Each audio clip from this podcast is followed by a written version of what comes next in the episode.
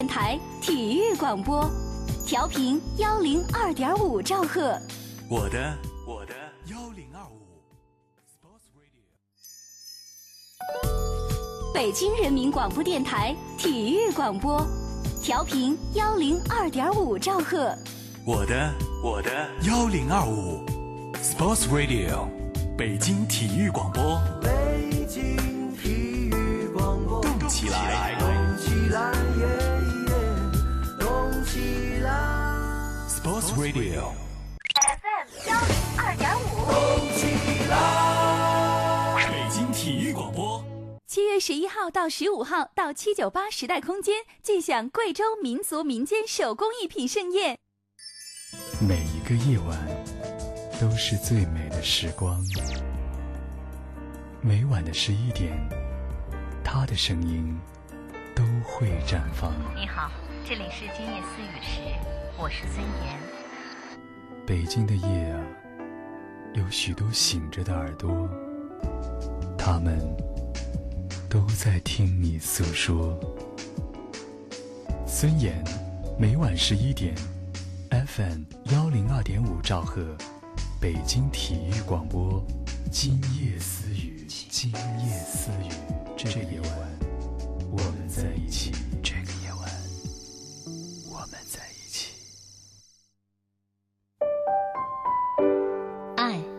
是花蕊中即将吐露的甜蜜。爱，是风卷残云后天空的明亮。爱是润物细无声的阵阵喜悦。爱是真正明白后的轻松呼吸。爱是很多东西。爱是你在今夜私语时，我能够听到的温柔心跳。诚挚沟通，邀您共享。这里是今夜思与时。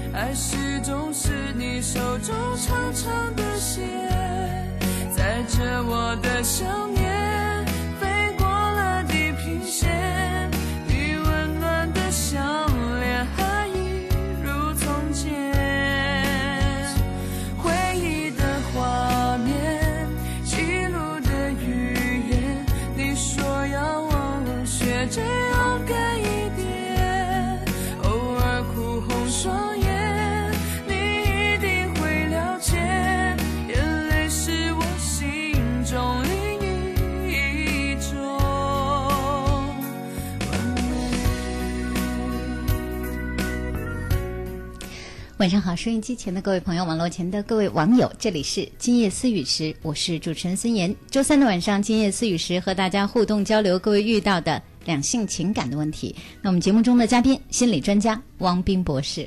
大家好，各位听友网友，大家晚上好。这个我今天晚上上节目前啊，读到了一篇文章，这篇文章就讲到说，男人最喜欢的三份礼物。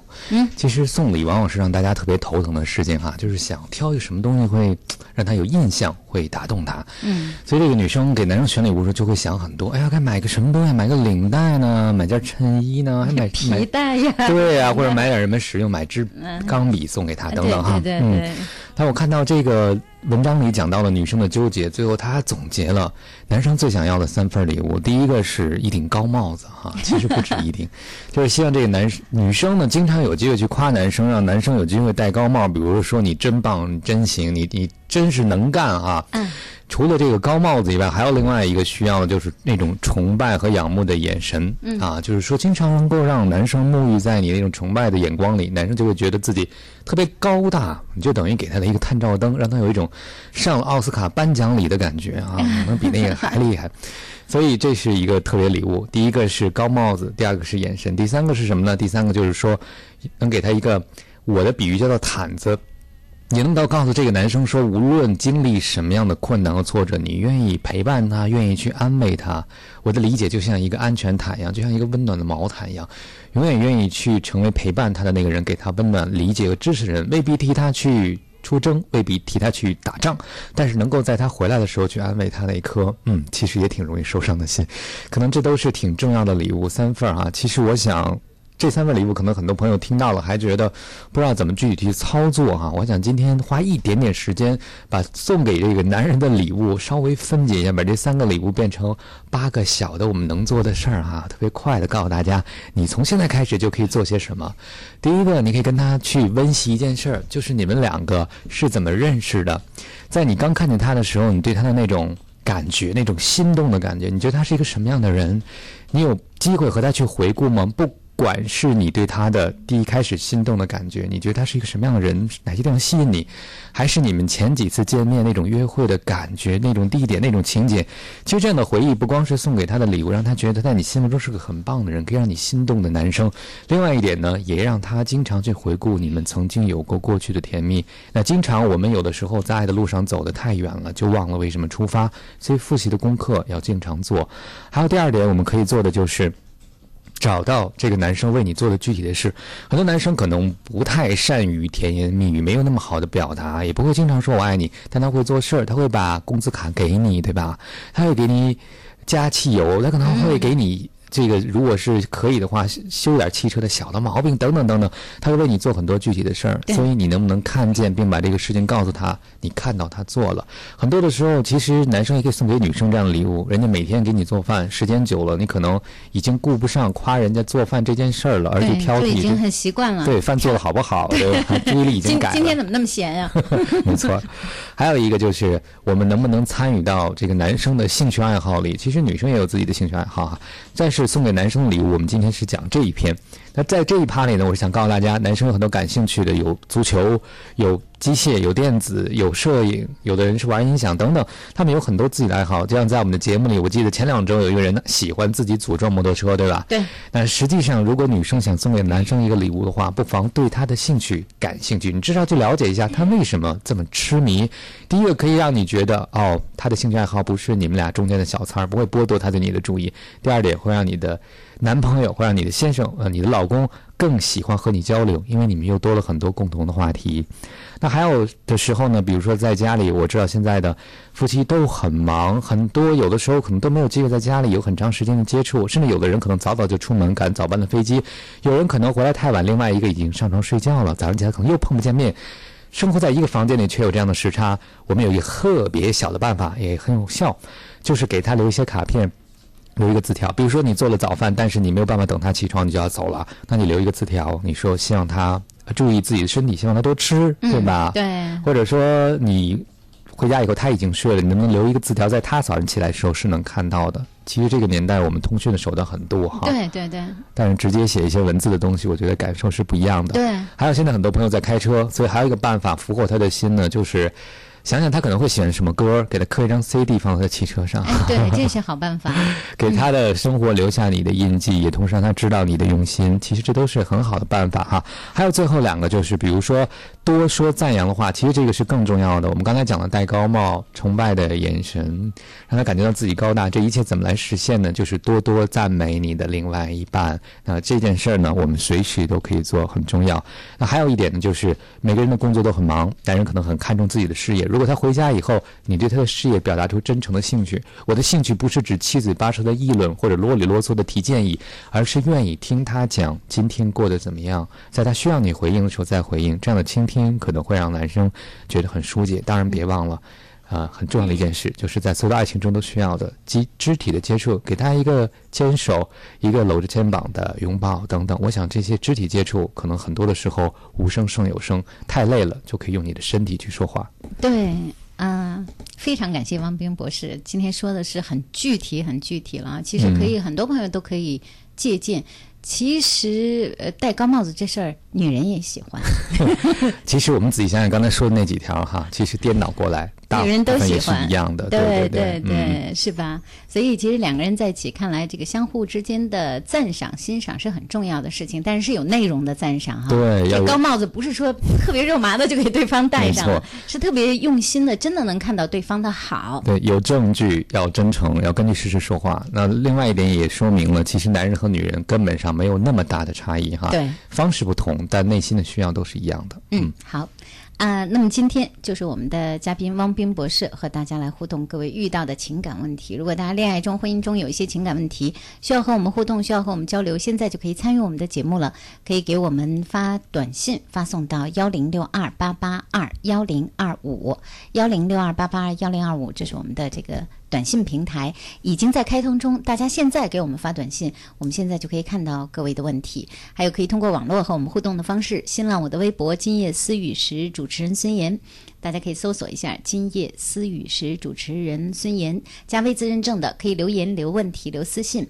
菠萝台可以看到我们的视频，在网络当中呢，大家可以在北京广播网找到我们的菠萝台，啊，找搜到孙岩的菠萝台，或者是直接用网址思雨点菠萝点 cn s i y u 点 b o l o 点 cn，大家也可以看到我们现在的视频直播，可以在视频聊天室给我们留言。我们先来看各位在，嗯，我们的在我的这个微博中都是事先会留下一些问题的朋友哈，啊，留的问题还都很长。大概是这样，有一位呢问到，他说：“今天我特别希望能请教汪冰博士一个问题。他说，首先是要谢谢你们的节目，陪我度过了无数个夜晚。我今年二十八岁，我的恋爱经历很少。最近我通过网络交友平台和亲戚朋友的介绍，认识了一些男孩子。第一次见面的感觉都还不错，于是大家又都继续见了面。问题是在第二次或第三、第四次见面的时候，大部分男孩。”会有什么牵手啊、拥抱啊，甚至是接吻啊，这样好像亲密的举动。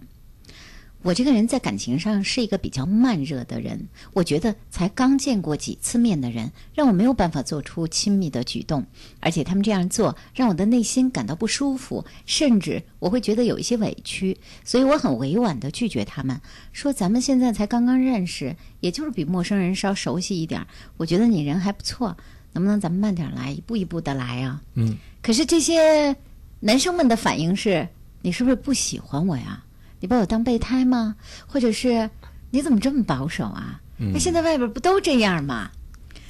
为此，和有些人我就没有办法再交往下去了。而有一些男孩吧，还急于结婚，认识一两个月，居然就开始和我谈婚论嫁，讨论买房的事儿，商量什么时候见父母。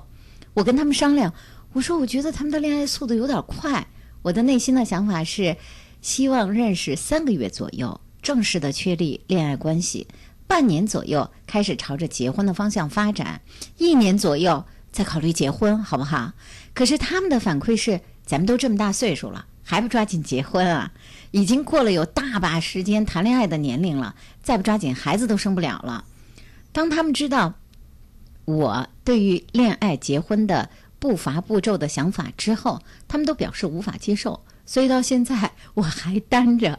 我想问一下王冰博士，我是不是真的过于保守，跟不上外面恋爱的节奏了？我应该做一些什么改进，让能让我从慢热变成快热？而且这一些想很快就有亲密举动的男生，他们是真的喜欢我呢，还是出于性的吸引呢？这位朋友刚才最开始提到了哈，是说他在交友网站上认识的朋友吗？也有亲戚朋友介绍的。要亲戚朋友介绍的，他他两个都说了。对，其实我希望这个问题不光是我来回答，也希望所有在收音机、在网络那边听到您这个问题的朋友，把您觉得什么样的一个节奏合适告诉给我们这位朋友。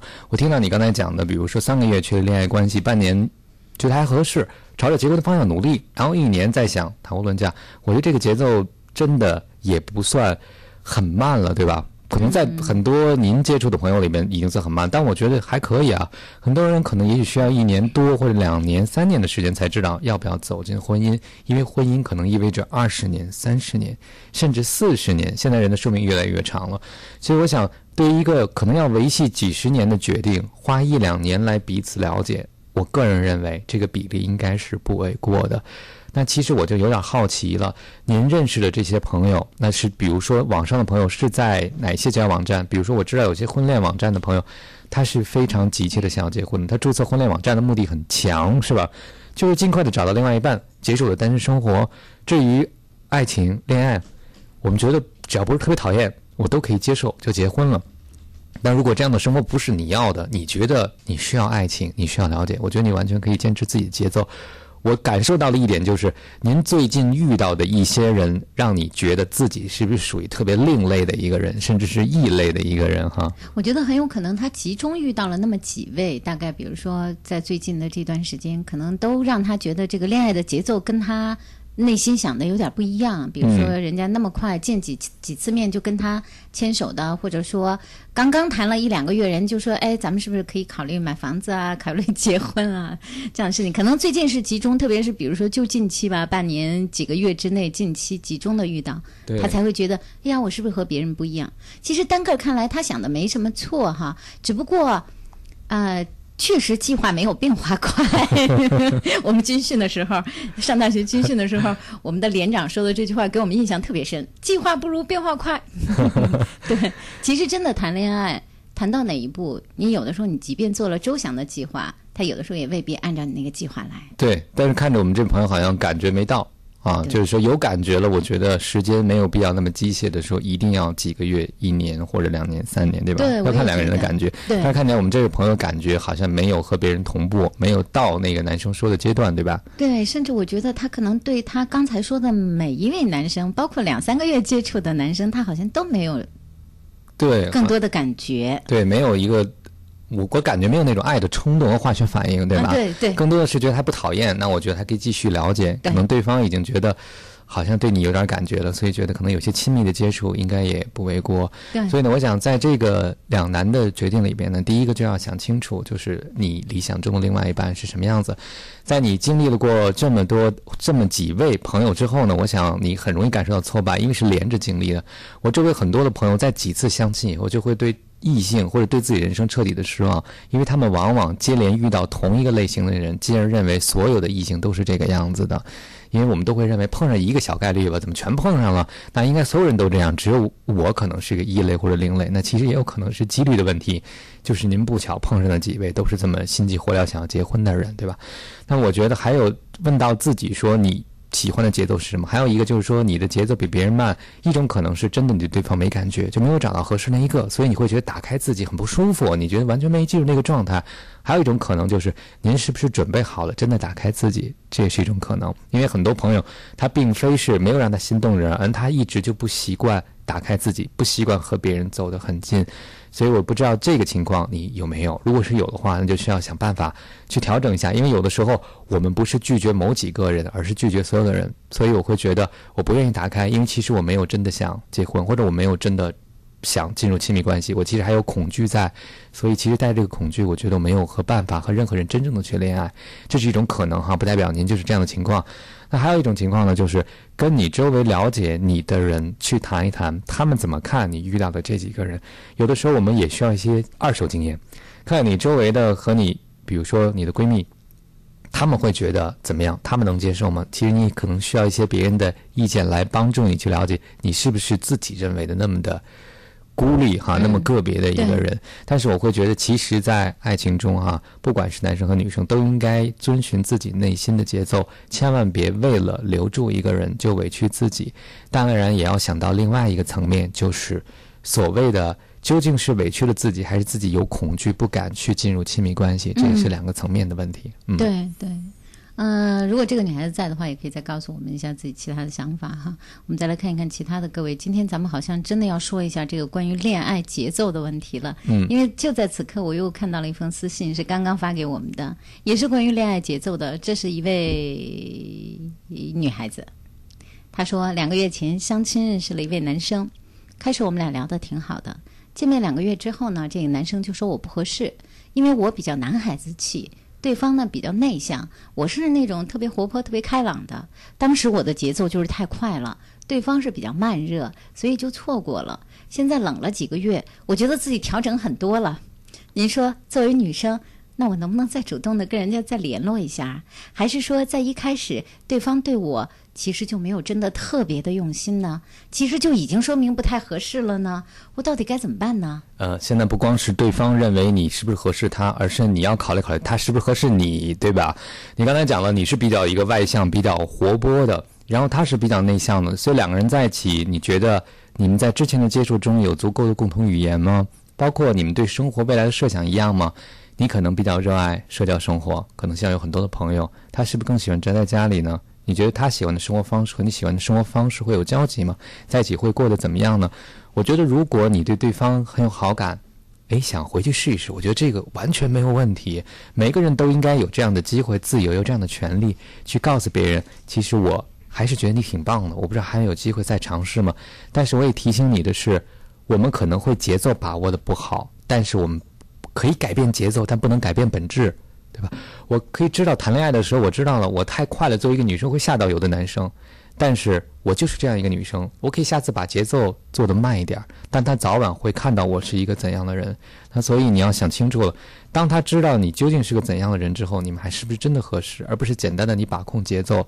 节奏是为了让我们了解，就像听音乐一样，我们需要节奏感，但是听完了我们会了解到这个音乐的精神的实质。所以不管节奏快或是慢，那关键最终我们认识的是这个音乐背后的思想或者观念，或者你这个人的性格是怎样的。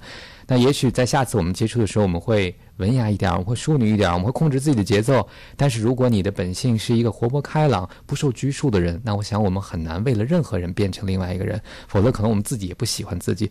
所以也不要为了去赢得别人的爱，委屈自己，或者刻意的把自己变成另外一个人，这样可能短暂的时候，对方会觉得哇，你和我想的不一样，原来你还挺内向的，你可能还挺秀气的，挺这个挺慢热的，挺怎么怎么样。但实际接触下来，发现其实你最终是那样一个人，那可能最终对两个人都未必是一件合适的事情哈。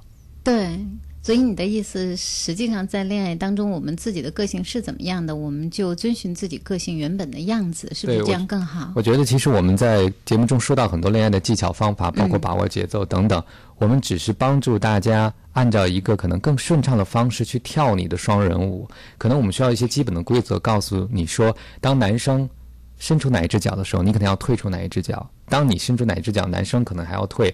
我们的上身、我们的脚、我们的手是怎么配合？这样的技巧是需要的。但真正跳起来，要想找到一个合适的舞伴，要想真的跳的是美、是灵动、是自由、是是那种让你享受、忘乎所以的，那重要的是两个舞伴心灵的契合。那节奏、规则只是辅助的手段。嗯，好的，这是这两位。其他的各位，大家如果有想和我们互动的，可以继续和我们来互动，短信发送到幺零六二八八二幺零二五幺零六二八八二幺零二五，在我们的网络当中和我们来互动。我们的菠萝台可以观看视频，可以在视频的聊天室给我们留言，网址是思雨点菠萝点 cn s i y u 点 b o l o 点 cn。新浪我的微博今夜思雨是主持人孙岩，大家也可以和我们来互动，可以发。私信可以留言，可以评论。有一位也是很长的问题哈，私信女孩女女士，她说我现在遇到了一个坎儿，当局者迷，需要专家帮我来分析一下。我和我先生认识九年，结婚五年，有一位有一个两岁的宝宝。我的先生对我很好，生活在我看来特别特别的美好，但是前些天被击碎了。一个女孩发短信给我说：“非常抱歉介入了我的家庭，她也被深深折磨，不想这样了，会把她还给我，就是她老公哈、还给我。她说我第一反应是不是发错人了？但是那儿有我和她的名字，错不了。她说我浑身前所未有的颤抖，她当时不在家，封闭开会去了。我就查了她的邮箱，查了她的聊天记录，才发现原来一切都是真的。两个人好了半年了，爱得死去活来。我思前想后决定，只要他愿意回来，那我就原谅他。我是真的爱他，也爱这个家。他回来以后，我绷了好几天，太难受了。他也看出来了。后来我们就谈了。那他说他错了，呃，要回来，请求我原谅。他说，那个女孩爱他的当时，很像他妈妈，无微不至的照顾他，而我的爱。有的时候却是让他不舒服的，比如说，为了健康不让他喝饮料，或者吃太多的肉。他胖，有重度的脂肪肝。他说自己和他在一起，好像找回以前被妈妈照顾的感觉。他也想过离开我，但是真离不开。我的好都在他的生命里，像呼吸一样，注意不到却无法失去。他说他知道错了，当时呢我就同意了，愿意给他机会。这是前天的事儿。今天他短信说骗了我，他们没有分开，不想再骗我了。说聊聊，我说好。刚才他回来了，居然还带着那个女孩一起。我强忍着，尽量心平气和地听他说。他说两边都放不下，女孩也离不开他。啊，女孩出一主意，说要不我们仨就这个局面一直持续着。我差点吐血了。我前天能接受这样的他都不容易了，怎么可能呢？这个女孩呢说她真的很想离开，但是也离不开，没办法就想了这个辙，劝我考虑，我肯定不会接受的。如果这样，我宁愿失去她，成全他们。呃。他离婚几个月了？是说那女孩哈，那女的是一离婚哈，离婚几个月了，跟她的老公一直不太好。他们工作认识，当时正好是她办离婚期间。我觉得可能是我老公觉得她可怜，一来二去就好上了。而且她也有一个一岁的孩子，一岁大的儿子，她父母帮着她带。她说上个月，她居然怀了我先生的孩子，而且她去做掉了。她说我先生当时不知道，嗯。我现在想想这段时间的事儿，像做梦一样。我很爱我的先生，但是我的立场是我不想去分享。想到他有可能放弃我，很伤心。似乎他现在没有主意了，都放不下。你们能帮我出出主意吗？我是努力的对他好，想把他拉回来，还是把他推走，成全他们？我希望孩子有个完整的家，我丈夫也爱孩子。无论如何都难以抉择。嗯，我觉得。您的事情听到这儿哈，我觉得作为一个妻子，内心出现的这种震动、这种动荡，特别是当一直以为不可能发生在自己生命生活中的事情，一直不可能对自己做这样事情的人身上发生了这样的事情，这么戏剧性的一幕，特别是在极短的时间内，这样的戏剧性的事情又不断的升级。肯定内心的冲突，包括根本可能这个时候也想不清楚很多的事情哈。嗯，不光是您当局者迷，我我猜任何人碰上这么巨大的人生的一个冲突或者一个动荡，甚至可以说是一个很大的地震了，也都很难理出一个头绪来。我觉得您既不用盲目的往回拉，也不用刻意的往外推。这个时候，我觉得您应该想清楚您想要什么。您刚才说了。想要给孩子一个完整的家，如果他愿意回头，你还愿意原谅和宽容他，对吗？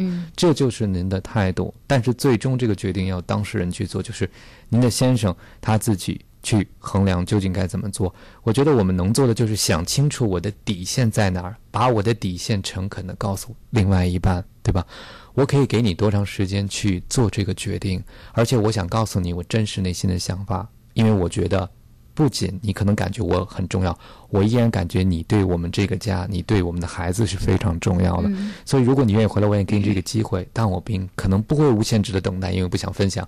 其实就是把您刚才说到的很多关键的话，就是您的底线，就是您的要求，告诉您的先生，让他去做这个决定。这个时候，我觉得我们没有必要去替任何人做决定。这个时候，我们能做的就是想清楚自己要什么。不过，您刚才前面说的话给我一点点。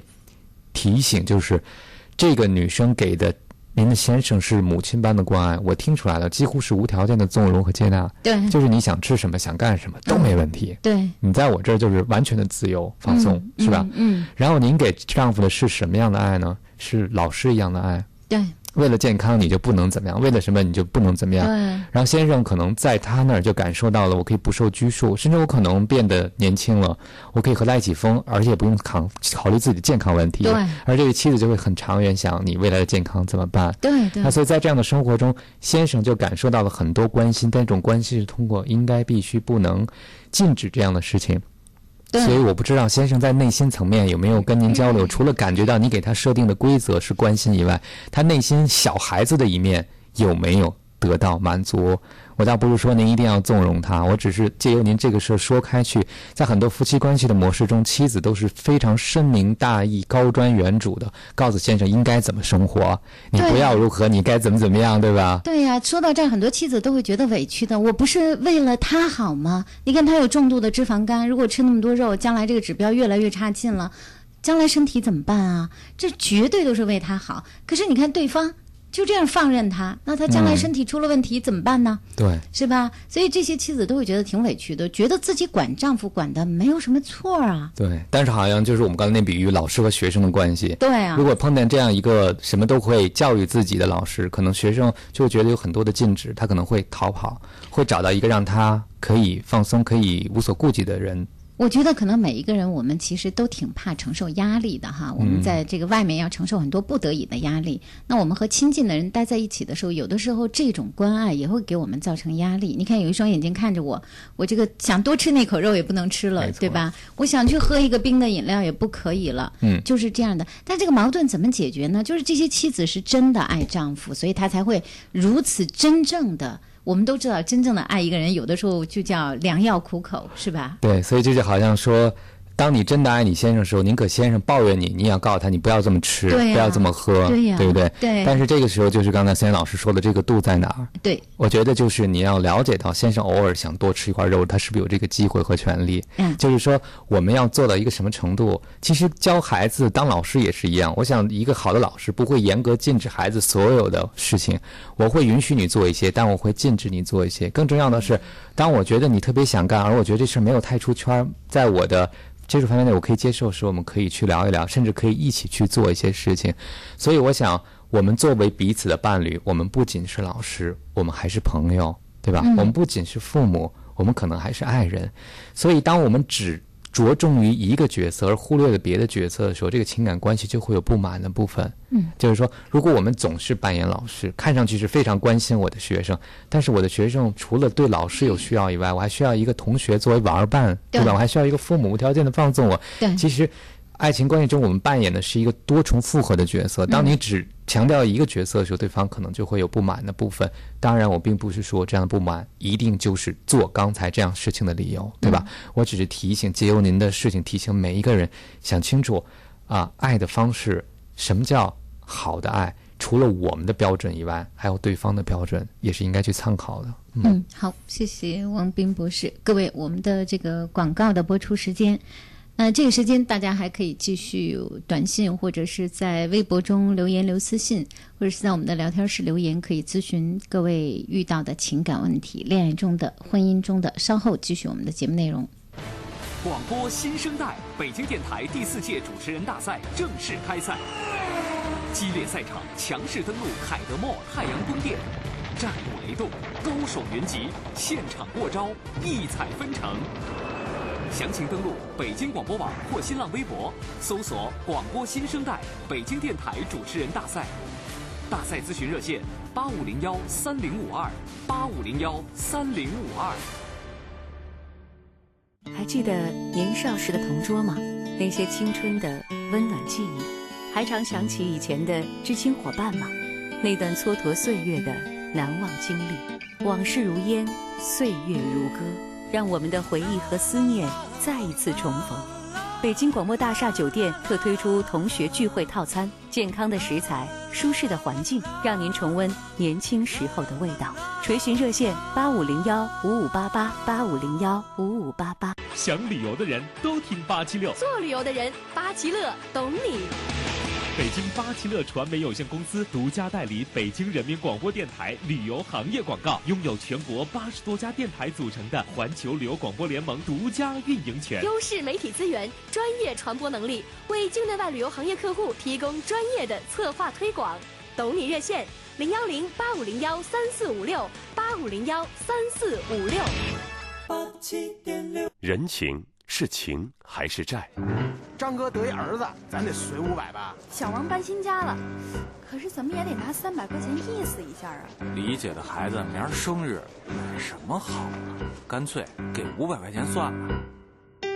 其实，一个电话、一条短信、一句问候，都是一份祝福，一份情谊。提倡文明简朴新风，遏制人情消费泛滥，营造健康节俭的良好风气。其实我对你有感觉，不好意思坦白。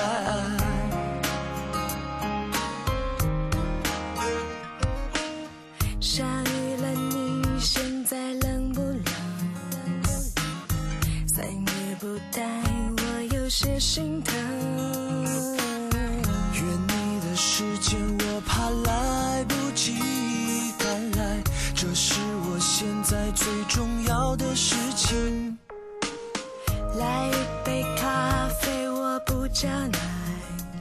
今夜思雨时，我们周三的节目和大家互动的是各位遇到的情感问题、恋爱中的、婚姻中的。大家如果有一些相关的问题想和我们来互动交流的，我们节目中的嘉宾心理专家汪冰博士，大家现在就可以用各种各样的方式来告诉我们，短信发送到幺零六二八八二幺零二五。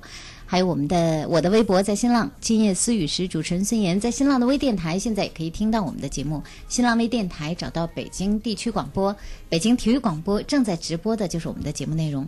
呃，那么我们的视频呢，在菠萝台 s i y u 点 b o l o 点 c n，这是我们菠萝台的网址。大家看到我们的节目，可以看到我们的节目正在直播间啊，我们正在直播的状态，还可以在聊天室给我们留言。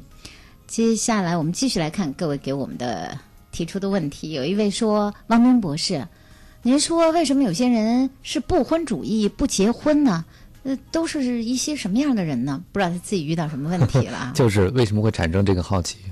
我觉得婚姻这个形式并不是自然的产物，是社会发展演进的产物，而婚姻本身也经历了各个。人类社会形态的很多的更迭，到今天我们现在是一夫一妻制的婚姻制度。那其实，在这样的婚姻制度里面呢，有的人会感受到很多的幸福，有的人会觉得婚姻是不是会不适合自己，有的人可能会觉得一个人生活更好，有人会觉得我有爱情就行，我未必一定要进入婚姻等等。其实不婚是因为今天的社会，第一个社会环境更宽容了，第二个价值观更多元化了。婚姻不再是唯一的生存途径，而在之前，在生产力不发展的时候，在社会不发达的时候，结婚对于女性可能是唯一能够生存下去的方式，对吧？其实恋这个恋爱而结婚也是近若干一两百年的新鲜事儿，在最早的婚姻更多的是基于生活和财产的具体的需要而进行的。那还有另外一个原因呢，就是除了社会的宽容度的提高，我们的价值观变得多元化，幸福的途径变得多元以外，我们现在每个人，大部分人，职场中的人群都有养活自己的本领。对，我们也有社会保障来保障自己在老年以后会有一定的生活保障，这就会让每个选择不婚的人多了一份底气，就是说我可以用自己的方式过上幸福的生活，那我可以选择爱情或者不选择，但是我知道我可以养活自己，甚至我的人生在未来也未必就比。一定已经结婚的人，可能一定要过得差，因为现在社会的社会保障体越来越完善了嘛。所以我在想，可能每个不婚的人都有自己的过往，有的可能是因为成长环境会对婚姻不信任，有的人会觉得一个人真的很好，还有人觉得是因为觉得婚姻啊，比起爱情来讲，他更享受爱情的状态，等等等等都有可能。所以。还是因人而异，我也希望你不要给不婚的人加一个标签儿，对吧？就是一棍子打死说他们一定一定是怎样的人，这个我觉得可能是不合适的。嗯，那另外就有一位，我看了一下微博中远在湖南长沙的一个女孩子，她就问，她说：“哎，为什么总是听人家说这个结婚以后人就开始有变化了呢？怎么就和结婚前就不一样了呢？” 其实这个结婚以后。婚姻的变化更多的是人心态的变化。我觉得，其实如果我们问问题是女生是吧？女生其实有点像您去逛商场买裙子，可能在这个裙子没到手之前，好一开始看了挺好，但有点嫌贵或者怎么样就没买回家了。哎呦，这个回家就睡不着觉了，开始日思夜想。这段时间是最激动、最兴奋，是痛苦和快乐掺杂着。一方面快乐是想有了裙子我该多么的漂亮，一方面痛苦是还没得到。有一天这裙子真的买回家了，然后可能你会发现，一年以后你会发现你根本忘了你买了这件裙子，也忘了曾经为它痛苦啊。人都会因为拥有而适应，特别是让婚姻，它有一个特点，我们签了一个合同，对吧？签了合同，对很多人来讲，我就不用再做任何努力了。我们已经是板上钉钉的事儿，这婚姻照着过就行，不需要再做任何努力了。而且进入婚姻之后，生活开始变得具体了。当两个人面临具体生活的时候，生活的现实压力开始走了进来，爱情不再是温室里的花朵。这个时候，可能很多问题产生了。而且，当进入婚姻的生活，生活的压力来了，两个人的摩擦会变得比以往更多。这个时候，我们容易出现一个变化，就是更多看到缺点而不是优点。这是为什么我们在开头讲到了说，送给别人一个很好的礼物，就包括赞美他，因为在婚后我们更多看到缺点。还有一个就是因为两个人哦结婚了，我们就会不在意再投入了。就像我开头讲的，这裙子已经买回家了，就不那么想了，甚至一年以后根本忘了买了这件，就不再去那么仔细的熨烫它，不再经常拿出来去欣赏它。可能在婚姻中就缺乏了足够的努力。但是我想告诉你的是。婚姻可能会带来我们的惰性，可能会让我们不够投入，但不是所有的婚姻都这样。我只是说那些不愿意经营婚姻和不善于经营婚姻的人。而且，当你我不知道你有没有走入婚姻，我猜还没有哈。但是这个如果让你焦虑的话，我想也没有必要。如果你能找到一个人，我们都对婚姻有同样的担心的话。你们就可以一起做一件事情，把担心变成动力，对吧？对，就是我们在婚前谈恋爱的时候就想一想，我们结婚了以后，我们用些什么行动可以让婚姻继续。保持在一个我们可以接受的温度，继续保持在一个我们觉得还不错的状态。所以，其实别人的婚姻、别人的失败、别人的挫败、挫折，给了我们提供的警醒和经验，但未必意味着我们的婚姻也会重蹈他们的覆辙。关键是我们从这样的事情中学到了什么，我们又会做哪些改变？好，下一位是一位男生，他的问题呢是说，呃，他谈了八个月的恋爱。但是女朋友怀孕了，啊，女朋友呢现在就要求他奉子成婚，说既然怀孕了，也不想去做手术啊，因为这个也知道如果做手术的话对身体也不好，那跟家人也没有办法交代。但如果结婚呢，就跟家人更好交代了。而且这个既然孩子已经有了，那就算是上天给我们的礼物吧。说我们结婚吧。但男生说，我真的没想现在结婚。不是我不喜欢他，我确实没有做好结婚的心理准备。我确实觉得结婚应该是再过一段时间，比如说再过个半年或者过一年的事儿，或者也许真的是我还没有足够的心态进入婚姻，或许是我觉得他真的就成为我妻子了。至少到这几天我没有这样想过。他们八个月的恋爱到现在为止哈，这个女孩子怀孕多久了也没有说，就是怀孕了，对吧？啊。不过我先说句题外话，您的这个事情确实提醒我们所有在恋爱中的朋友，对吧？一定要做好安全措施，这个对您对对方都是一个非常重要的保护。对。那如果现在已经出现这样的事情，我觉得作为一个男生啊，呃，很多的时候，如果这个时候选择跟女生说，如果我不奉子成婚，我还没想好呢，会不会自己对内心有自己的一个不认可，就说，哎，我是不是算？逃避，你看我闯了一祸，对吧？结果现在出事儿了，我决定不结婚了，我会不会不认可自己？我觉得我们应该换一个角度去想，就是结婚是为了给你爱的人一辈子幸福的承诺。那如果你觉得你都没有办法做这个承诺，你跟他结婚了，我们也许给对方的不是幸福，可能是个空头支票，甚至可能会耽误了，可能会害了他。我能理解你的女朋友对这个问题，她却是上天的礼物，她会觉得说，哎，这个结婚了我会比较好交代。那关键是。结婚是两个人的事情，他有没有准备好？第二个更重要的是，你有没有准备好，对吧？其实你可以把你对未来婚姻不确定的想法，有可能的话，可以跟你的女朋友交流一下。比如就像你刚才跟我们说的，我不是不喜欢你，只是我觉得我还没有做好准备。我真的觉得，如果我现在仓促进入婚姻，我可能没法给你你要的那些东西，那可能对你来讲也未必是一件好事情。我不知道这样的说法会不会让他从你的角度也尝试理解一下这件事情。其实对双方来讲，仓促的进行未必都是好事。因为八个月，我不知道你们了解到什么样的程度了。但是最重要的是，要不要结婚是两个人共同的决定。所以还是回到那一点，就是说，你觉得有没有准备好，这是个是更重要的事情。嗯嗯，好。下一位，这个看上去也是一个挺复杂的家里边出现的问题哈。二十岁的女孩子给咱们发的短信，她说：“汪斌博士，今年我二十岁，我喜欢上了我的大姐夫。我的大姐夫今年三十三岁，嗯、我们两个人曾经两次都躺在一张床上，但是我们没有发生过关系啊。说后来呢，我姐姐就知道了，我二姐也知道了。为这事儿，我大姐打了我，还骂了我。但是我就是很爱我大姐夫，他们俩现在在闹离婚，还没离呢，一直在冷战。在这种关系中，我该怎么办？这个问题，我想一听我们就会觉得，哎呀，这个掺杂的成分太多，角色太多了哈。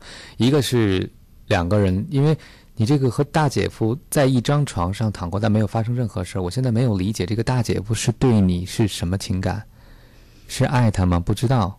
嗯，再怎么样，反正我觉得这个大姐夫二十岁的一个女孩子，其实青春期过了没多久哈。对其实我们也都知道，二十岁的女孩子很多好像对感情，包括对亲情、对人际关系，有的时候还认识如果是大那么周学的话，在上。大二。对，嗯，现在还如果上大学是在上大二。对对。对，还不可能那么周到周全，有的时候可能难免，特别像她听上去家里有姐儿仨，她是最小的哈，对，也可能也还也还挺任性的，可能也是比较受宠的那一个哈。可是三十三岁的大姐夫，你应该是个成年人了，你再怎么嗯样、把这姐妹三个的关系搅和成这样，甭管你对这个小妹怎么想的，这个事情好像都有一点点责任多一点吧。对，我会觉得，其实孙老师提醒也在提醒你认真审视哈。如果你爱这个男人的话，那你要想想这个男人他能不能承担起你所爱的这个责任和角色，对吧？在三个女孩子，而且是这样的血缘关系的女孩子之间，然后出现了这样的情况，他的表现其实也许能说明他是一个怎样的人，对吧？不光是对你怎么样，因为在之前那段婚姻，我想也是因为爱走到一起的，对吧？至少当时可能是因为爱，现在就采用冷战的方式，所以我不知道你有没有观察过，像孙老师刚才讲，他是用什么方式来处理婚姻中的危机和问题的？那这样的方式会不会，如果有一天万一万一万一你们走在一起，会不会这样的方式会重复出现呢？而且我觉得二十岁，我不知道你是现在工作呢，还是现在在上学呢？我不知道你对爱的理解是怎么样的。爱除了两个人一定要在一起以外，还包含很多成分，比如说对彼此的付出，这个付出还包括一部分就是允许对方去寻找属于自己的幸福，对吧？而不是一定要和我在一起。我不知道在你的这个短信，在你这个问题的微信的背后，哈、私信背后，究竟发生了什么样的事情？但是我知道你现在很纠结，因为你、你的亲人、你的姐姐们，他们不认可你。嗯第二，然后你现在内心又非常，你认为这种非常炽烈的爱哈，爱着你的这个大姐夫，然后现在他们还处在一个婚姻的危机中。我建议你现在能做的最好的事情就是保持你的冷静，不要随便参与到他们的婚姻关系之中，对吧？嗯，实际上，你能够帮，不管是帮你姐姐，还是帮你的姐夫，我相信你都爱他们。你最好的事情就是现在保持距离，对吧？不要再进一步的介入两个人的关系了。如果要是说以后的事，那也等他们俩人做完决定再说。嗯。我觉得这无论对你还是对你的家庭，都应该是一个重要的决定。好，嗯、下一位问我们的问题哈，他说这个呃，这是在这个微博当中跟我们说的，他说非常感谢汪斌博士，呃，其实呢，就是呃说到了婚姻哈，其实自己对婚姻呢还是挺向往的，但好像就是有一点点怕这种柴米油盐的这样的事儿。呃，总是觉得柴米油盐这样的事情好像很累，所以自己发现自己就好像有一点恐婚和不婚的想法。啊、他说是不是柴米油盐这样的日子，如果自己觉得累，就不太适合自己。自己就是想过那种自己吃饱了全家不饿的生活，一个人无拘无束。刚二十三岁，我是不是还不太成熟？我其实孙老师一边念，我就在想，哎呀，这位朋友究竟多大呢？柴米油盐这事儿是不是特别累呢？其实一个人也有一个人的柴米油盐，两个人有两个人的柴米油盐。但是如果这搭班搭好了，不仅不累，还挺有快乐的。我看到很多夫妻在逛超市的时候，两个人有说有笑。其实生活中那些柴米油盐可以变成一种共同的享受。嗯两个人就比如我们买点什么吃，我们做点什么。可能有累的成分，但是在累中有甜蜜和快乐。其实任何一种生活方式都不会只有快乐，就像你一个人生活也不会只有快乐，你会感到孤独。每一种生活方式都有自己的好，也有自己需要付出的代价。那你才二十三岁，我觉得你别着急把自己归类到不婚或者一定要结婚，你不要着急做这样的归类，你就保持一个开放的心。二十三岁生活刚刚向你打开自己，刚刚向你招手，这个时候我觉得你应该有机会去体验，是吧？应该有机会去尝试理解什么是恋爱。其实二十三岁对你来说，我觉得柴米油盐还没开始吧，就是还还没有开始进入到一个严格的意义上的，就是那种呃很复杂的现实生活的层面哈。嗯所以我觉得别想那么多。其实柴米油盐这个事儿，很多的夫妻也正是因为有了柴米油盐的过日，才有很多交流的话题，有了共同的生活目标，对有了生活中琐碎而细微的快乐。你倒过来想想，我们每天的日子，很多的快乐，很多的小事儿、小的回忆。你想想，其实我们小时候很多幸福的回忆都是柴米油盐，是不对，而且是？都是和柴米油盐相关的。对，不是那么多轰轰烈烈的大事。其实生活一定有平凡的部分。现在我担心你的是不愿意接受平凡，但是我能理解，二十三岁的人是不希望自己的人生平凡的。对，但是人的想法会变的。是，嗯，二十三岁会是一个样子，三十三岁可能又会是另外一个样子了。嗯，呃呃，有一位女孩子在问，说就想问一下你们啊，比如说如果要抱要宝宝的话，到底是早一点点要还是晚一点点要好呢？我也挺纠结的。朋友和家人都希望呃晚一点点要。呃，自己还可以多玩一玩，但是我自己就觉得，是不是应该早一点要宝宝啊？哦，这是个女生啊，这看起来是我看一下，这还是刚才那一位跟我们说到结婚以后会不会有变化的这位远在湖南的女孩子她也没说她今年多大？没说啊，也没说今年嗯多大了。你先生怎么想啊？对，对，我觉得从这个医学角度来讲哈、肯定是在身体健康程度更好的情况下要宝宝，宝宝健康的几率更大。但是，世界上门槛最低的事儿就是做父母，就是你怀孕生了你就是父母，但是养育孩子远非生了就这么简单。对，所以其实更重要的是你心里有没有觉得，也许很少有人百分之百准备好才当父母哈。你至少你觉得。哦，你不再是一个那么任性的孩子，你觉得你对你的生活有一些章法了，你觉得你基本做好准备，而且内心有那种渴望迎接新生命的到来。那这个时候，我觉得你再要孩子应该是比较好的一件事情，因为这个时候孩子来了，你不会觉得打破了你生活的阵脚。那如果你自己的生活还没有安排好，对未来的职业一点都没有规划，然后人生也还处在很迷茫的时候，如果你这时候又生一个孩子，短期看来你有了生活的目标。很具体的目标就是养孩子，你可以不用再想自己的人生了。但时间久了，会不会觉得没有意义？会不会觉得虚无？甚至会觉得自己作为一个女性，除了贡献给家庭、孩子以外，好像自己没有自己的价值和支撑点了。所以我还是觉得两方面考虑：生物学的角度，身体越健康的阶段，年富力强的时候要孩子，不仅生出的宝宝可能更健康，那还有另外一方面就是自己带孩子的时候会精力更好。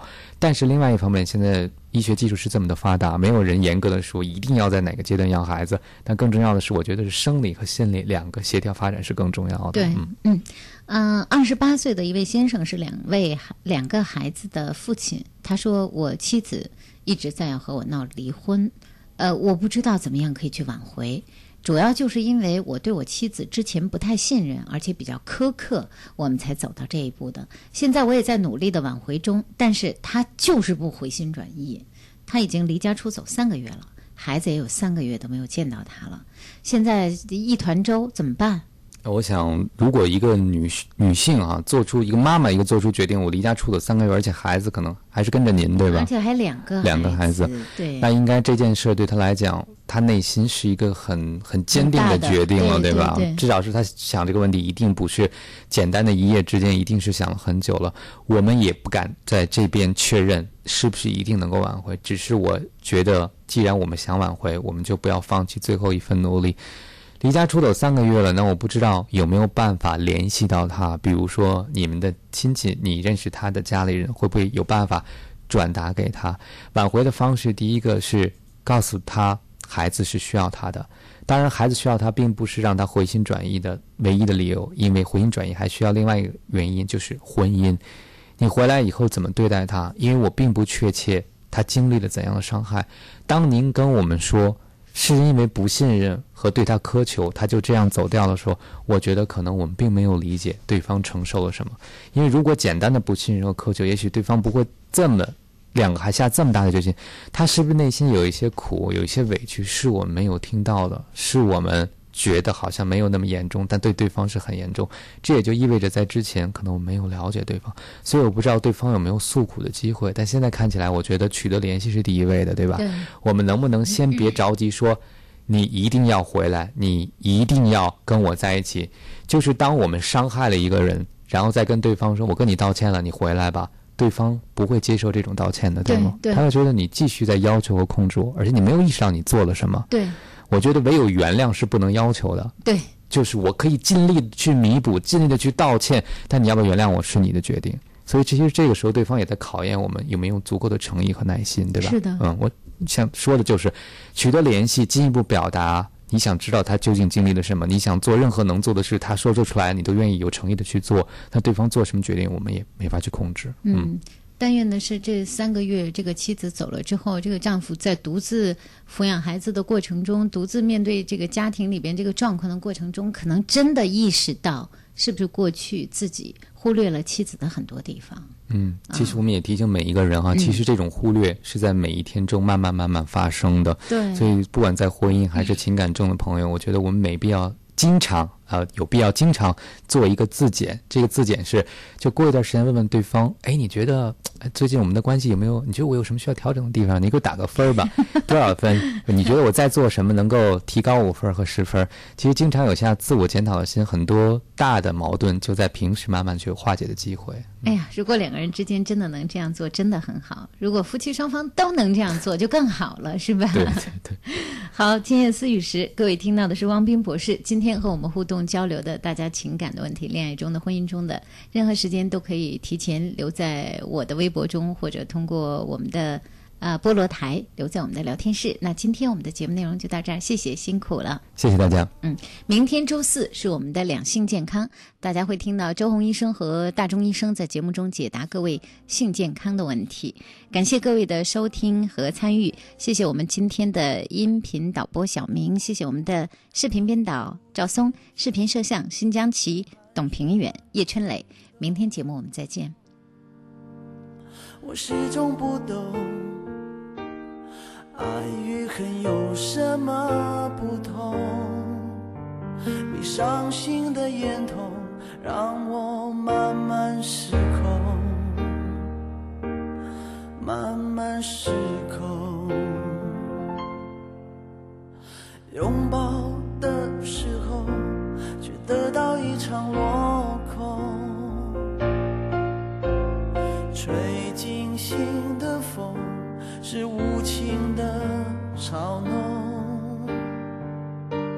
笑与哭不同，就算再痛也看不透。你无言的嘴角让我慢慢冲动，慢慢冲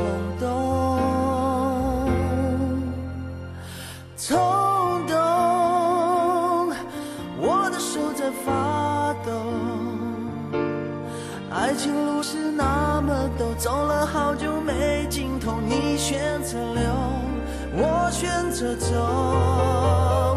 冲动，我的心在颤抖。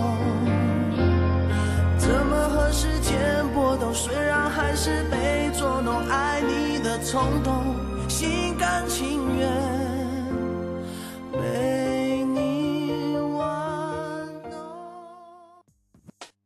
我的声音很优雅，我的声音很优质，我的声音倍儿低放，我的声音有点小，我的声音不是一般的大。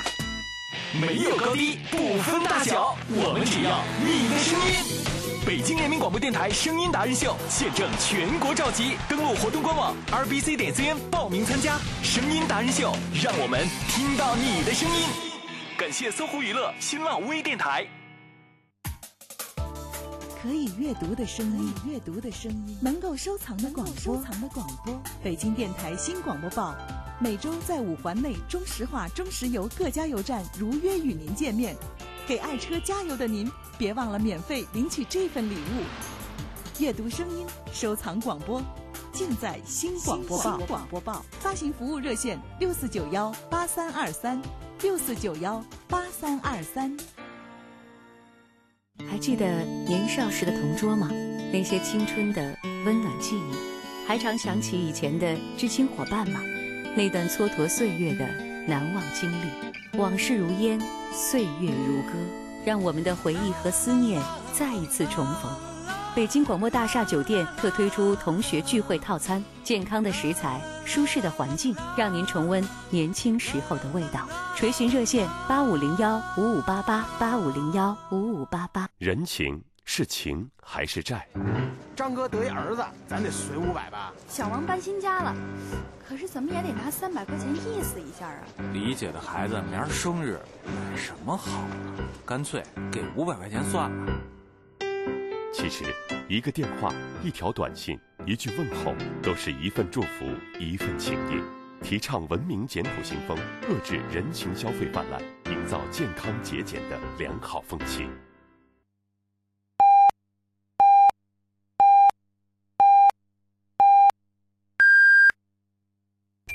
北京体育广播 FM 一。